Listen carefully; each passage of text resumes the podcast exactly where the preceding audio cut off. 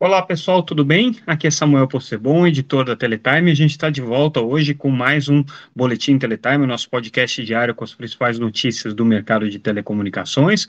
Um boletim que é patrocinado a partir dessa semana pela ConnectWay, empresa que há mais de 20 anos traz soluções de telecomunicações com equipamentos Huawei para o Brasil, uma das principais empresas representantes aí da Huawei no país. A gente agradece mais uma vez essa parceria com a ConnectWay para trazer informações independentes e notícias e análises feitas, frescas do mercado de telecomunicações para todo mundo. Vamos começar com as principais notícias é, que foram destaque nessa quarta-feira. É, a gente começa, obviamente, com o balanço é, realizado aí pela, pela Vero e pela Americanet sobre a fusão que foi anunciada ontem. A gente já havia trazido aí alguns detalhes e agora eles trouxeram é, mais algum, algumas informações sobre esse processo de consolidação. Basicamente, é, a, a, entrevista coletiva que foi dada para é, anunciar esses detalhes é, trouxe né, um, um, tom de otimismo e, obviamente, de muita, muita, muito entusiasmo com relação ao que vai ser essa nova empresa. A gente já havia é, detalhado aí alguns números gerais, mas, grosso modo, eles entram aí na disputa pelo quarto lugar é, entre os maiores operadores de telecomunicações do Brasil, vão ficar aí com 1 milhão e 420 mil é, usuários de banda larga, mas se você somar todos os, os usuários é, de outros serviços que a Americanet e a Vero têm, é, considerando aí os serviços móveis, né, que eles são operadores virtuais, considerando também o serviço de telefonia fixa e o serviço de TV por assinatura, isso dá aí alguma coisa em torno de 1,9 milhão de clientes, né, de unidades geradoras de receita, como eles chamam, é, somando todos esses serviços, o que coloca eles aí, obviamente, é, no, na posição de é, maior provedor regional, provedor é, é, é, de, de pequeno e médio porte do Brasil. Ficam atrás aí só das grandes operadoras, das operadoras nacionais, o que já era esperado. Mas é, justamente o, o, o destaque aqui para é, é, manifestação é, da Vero e da Americanet é justamente pelo tamanho que a empresa surge, é, com a perspectiva que eles é, se colocam de continuarem sendo um, um provedor é, de, de, internet com foco em novas aquisições, mas também em crescimento orgânico, essa é uma perspectiva aí importante para eles, é, não devem parar por aí, é, colocam com bastante propriedade que não estão preocupados com a questão é, do market share, porque a gente sabe que o, os pequenos operadores têm que tomar cuidado para não exceder 5% de market share do serviço de banda larga, do contrário, eles passam a ser regulados com outras regras da Anatel que são muito mais duras, mas eles não estão preocupados com isso, dizem que se tiverem que passar de 5% de market share, está é, tudo bem, está tudo certo, não vai ser um problema para eles, e é, a perspectiva deles é continuar crescendo e continuar sendo grandes, isso na palavra é, da, das duas empresas, né, que se manifestaram de maneira conjunta. É, ao todo, eles vão ter aí uma cobertura de mais de 500 cidades, segundo é, dados que foram colocados nessa coletiva. É, também destacam aí o fato de eles é, conjuntamente gerarem um EBITDA aí da ordem de 700 milhões de reais ao ano e um faturamento de 1,7 bilhão é, é, no período de 12 meses. Essa é a expectativa deles. Do ponto de vista de sinergias, ou seja, daquilo que o, o a, a, operação é, deve proporcionar é, de ganhos para os acionistas, né? lembrando que eles têm como acionistas a 20 Partners, é, pelo lado da Vero, e também Warburg Pingos pelo lado da, da Americanet. É, essa operação deve gerar aí uma sinergia da casa e de 250 milhões ao ano até 2025, então, né, considerando aí esse, esse período aí de, de, de fusão, vai ser alguma coisa mais é, é, superior aí a, a, a, um bilhão de reais, maior do que um bilhão de reais de sinergia, é isso que eles estão tentando é, capturar durante esse período de consolidação. Então, é, é uma, é uma é, empresa que surge com essa perspectiva otimista de ser uma operadora grande. E aí eles dão a sorte, né, de que são casamentos quase perfeitos, tanto em área de cobertura quanto é, em é, serviços que já são prestados. As duas empresas meio que se complementam de uma maneira é, muito bem encaixada, né? E isso que coloca elas com uma perspectiva de crescimento bastante acelerado. Agora, é, o que, que eles estão pensando em fazer? Essa é a outra notícia que a gente traz. Né? Quais são os planos que eles têm? Primeiro, eles têm planos é, para ampliar os serviços é, móveis, hoje prestados pela Americanet no regime de MVNO. Segundo, a Americanet tem sido um serviço muito importante para eles no sentido de aumentar a receita média por usuário. Hoje, o ARPU é, do cliente é, com é, serviços móveis para a Americanet está na casa de 160 reais, o que eles consideram muito positivo e querem levar isso para todas as operações consolidadas. Vão manter é, a, a, a, operação de rede neutra, que foi recentemente lançado pela Americanet também, com o nome de Siena, lançado aí no, no, no, no estado de São Paulo, é, e querem manter essa operação funcionando.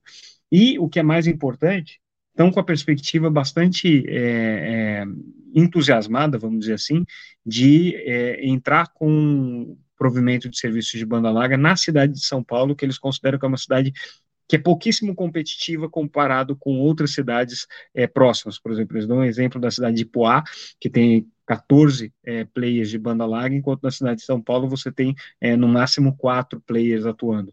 Claro que São Paulo é uma cidade muito mais desafiadora, é uma cidade maior, em que a competição é muito mais acirrada com as grandes, né, e que tem dificuldades logísticas, de poste e tudo mais. Mas, de qualquer maneira, eles consideram que é, São Paulo é um mercado importante aqui que tem que ser explorado. Então, essa foi a, a visão geral trazida aí, tanto pelo Lincoln Oliveira, que vai ser o presidente do conselho dessa nova empresa, é, hoje o Lincoln é o CEO e é um dos principais acionistas da Americanet, vai continuar acionista dessa nova empresa, é, e o Fabiano Ferreira, que é o CEO da Vero e que vai ser é, o CEO das empresas combinadas. Do ponto de vista societário, é, ficou aquilo que a gente já tinha é, adiantado ontem, né? A, a Vero vai emitir é, uma determinada quantidade de ações, equivalente a 44% do seu capital, é, e essas ações vão ser entregues para os acionistas é, da Americanet. Aí as duas empresas combinadas vão ter uma participação de mais ou menos 44% dos atuais acionistas da, 40, da, da Americanet e os outros 56% os acionistas da Vero, o que dá mais ou menos a proporção aí de número de assinantes entre as duas empresas. Então, foi uma, uma divisão bem igualitária, considerando o tamanho de cada uma delas, com controle compartilhado. Então, os, os sócios é, hoje da Americanet vão ter também participação no controle da, da nova empresa combinada, ainda que os atuais acionistas da Vero tenham maioria do conselho. Né, um conselho de nove pessoas, eles vão ter cinco e os da Americanet vão ter quatro. Mas é uma, uma, uma fusão praticamente perfeita, né, quando a gente olha do ponto de vista é, é, do, do, dos elementos que compõem essa fusão. A gente tem é, uma complementariedade muito grande de áreas de atuação, tem sinergias muito grandes da área de negócios, e, a, e as duas empresas entram com uma posição muito equivalente ali de forças e no, na, na partilha de, de, de poderes dentro dessa nova empresa. Então, esses são os detalhes que foram anunciados lá no site, vocês podem conferir as notícias com um pouco mais de é, detalhe do que a gente está colocando aqui. É, hoje também foi o anúncio de resultado da, da operadora Claro, e hoje conferência com analistas da América, é, perdão, da América Móvel, que é acionista principal da Claro, Daniel Raj, que é o CEO da América Móvel, comentou inclusive esse processo de consolidação dentro do mercado brasileiro, que ele considerou muito positivo. Ele acha que no mercado brasileiro tem muitos players e que eles precisam passar por um processo de consolidação para que seja uma competição é, mais equilibrada. Qual que é a queixa dos grandes operadores de uma maneira geral? Que esses pequenos operadores não prestam o serviço é, nas mesmas condições, nas mesmas regras e nas mesmas, é, nos mesmos princípios de negócio que as grandes operadoras, né? É, e isso cria algumas distorções competitivas. Então, grandes operadores, obviamente, fazem um esforço muito maior é, de, é, por exemplo, né, é, manter a, a, a, a, sua rede, as suas operações, num determinado padrão técnico, enquanto pequenos operadores, ainda que prestem um bom serviço, não têm as mesmas preocupações, não têm as mesmas regras de é, credenciamento de fornecedores, de compliance e tudo mais. Então, nesse caso aqui, quando a gente olha sob a ótica dos grandes operadores, você ter empresas consolidadas e entrando mais ou menos no mesmo, no mesmo nível de preocupação é, das grandes é importante para que a competição seja um pouco mais equilibrada. Fora o fato de que, obviamente, como são grandes fundos e empresas com uma estrutura de governança muito mais é, pesada e estabelecida, a competição fica mais próxima do ponto de vista, até do ponto de vista administrativo, entre as grandes operadoras e essas novas empresas aí que estão se formando a partir desse processo de aglutinação. Então, é, a, a Claro elogia, de qualquer maneira, o, o o processo que a Vero e a Americanet estão promovendo aí de consolidação e certamente aposta aí que isso vai continuar no mercado brasileiro. É, falando um pouco sobre o balanço da própria Claro, interessante é, as explicações que o Daniel Raj dá para os processos que estão acontecendo. Ele, primeiro, fala de TV por assinatura, que ele diz que apesar de ainda estar tá em queda, já está num ritmo muito menos acelerado do que era um ano atrás, em que caía mais de 11% ao ano, agora está caindo em torno de 5% ao ano. E no segmento é, de é, mercado corporativo, a queda que a Claro teve é, de, de receita se deve principalmente a alguns contratos específicos da área de nuvem, segundo Daniel Raj, é, e que não são contratos relacionados a, a, outras áreas de negócio. Então a empresa está crescendo, mas perdeu esses contratos importantes, o que trouxe essa queda, mas não parece ser um problema recorrente. Então eles estão otimistas aí com esses números e comemorando, claro, o crescimento de receitas e de assinantes é, no segmento móvel, que hoje é o mais importante para eles. Hoje também a Oi anunciou a conclusão das operações de venda das suas torres para a Highline, já era um processo esperado, mas importante, porque é, dali vem uma, um recurso, um aporte financeiro importante para o caixa da Oi. Lembrando que em 2022 a Highline comprou é, 8, cerca de 8 mil torres da, da, da Oi pelo valor de um bilhão e meio de reais. É, esse processo foi para aprovação regulatória, que trouxe algumas condicionantes, entre elas o fato de que a, os bens que fossem reversíveis, as torres que fossem vinculadas a bens reversíveis, é, deveriam ter o seu pagamento é, reservado para que, eventualmente, numa determinada decisão que é, exigisse o, o, é, o, retorno desses bens reversíveis para a União, é, o, o dinheiro tivesse disponível. Então, essa foi uma das condicionantes, parece que ela foi atendida, tudo indica que foi atendida. Então, nessa conclusão da venda de torres para a Highline, a Oi recebe agora 900 milhões de reais e vão ficar cerca de 600 milhões de reais pendentes para resolução dessa questão dos bens reversíveis e de um processo ainda de due diligence que deve continuar acontecendo aí, né, inclusive para que a Oi é, dê segurança para a Highline de quais são os contratos que vão ser mantidos, o que tem a ver muito com a renovação do contrato de concessão ou com a migração da concessão da empresa para um modelo de autorização, né, então a depender do que acontecer, a Highline vai ficar com mais ou menos contratos de uso de torre, e é por isso que esse, esses 600 milhões de reais ainda estão vinculados aí, reservados para uma, para uma eventual né, é, realocação, mas em princípio é, são recursos que pertencem à Oi e que vão voltar à Oi num determinado momento. Por enquanto, o que entrou no caixa da empresa são cerca de 900 milhões de reais.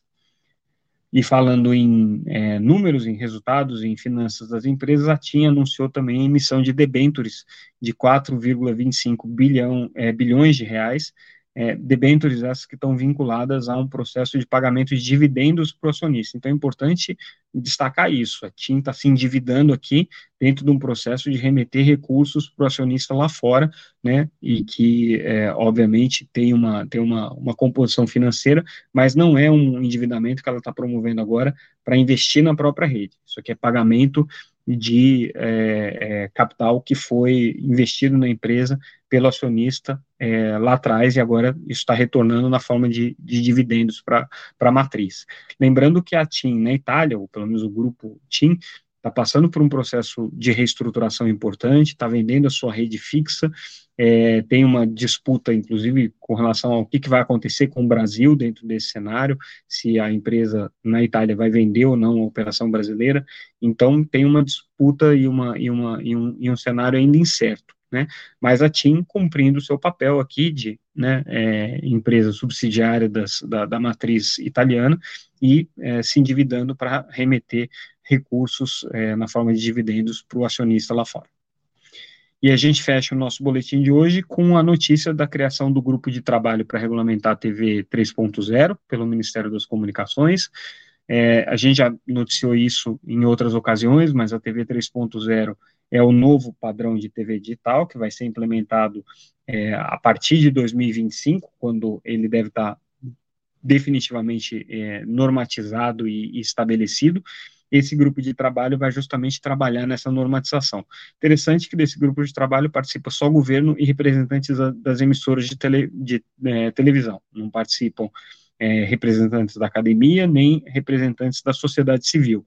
Né? Então, foi um grupo criado aí para discutir com radiodifusores e com é, o setor de radiodifusão privado, especificamente, porque nem o setor público está é, participando nesse momento, é, o, esse processo de regulamentação da TV 3.0, que é, vai ser um novo padrão de TV digital aí a partir de 2025 no Brasil, se tudo der certo nesse processo de regulamentação. E com isso, a gente encerra o nosso boletim de hoje. Voltamos agora na sexta-feira. É, mas, mais uma vez, agradeço a audiência de vocês, agradeço a ConnectWay pela nossa pela parceria aqui conosco, pela, né, pelo é, apoio a esse nosso podcast. A gente fica por aqui e é, amanhã a gente volta. Obrigado mais uma vez pela audiência, pessoal. Até mais.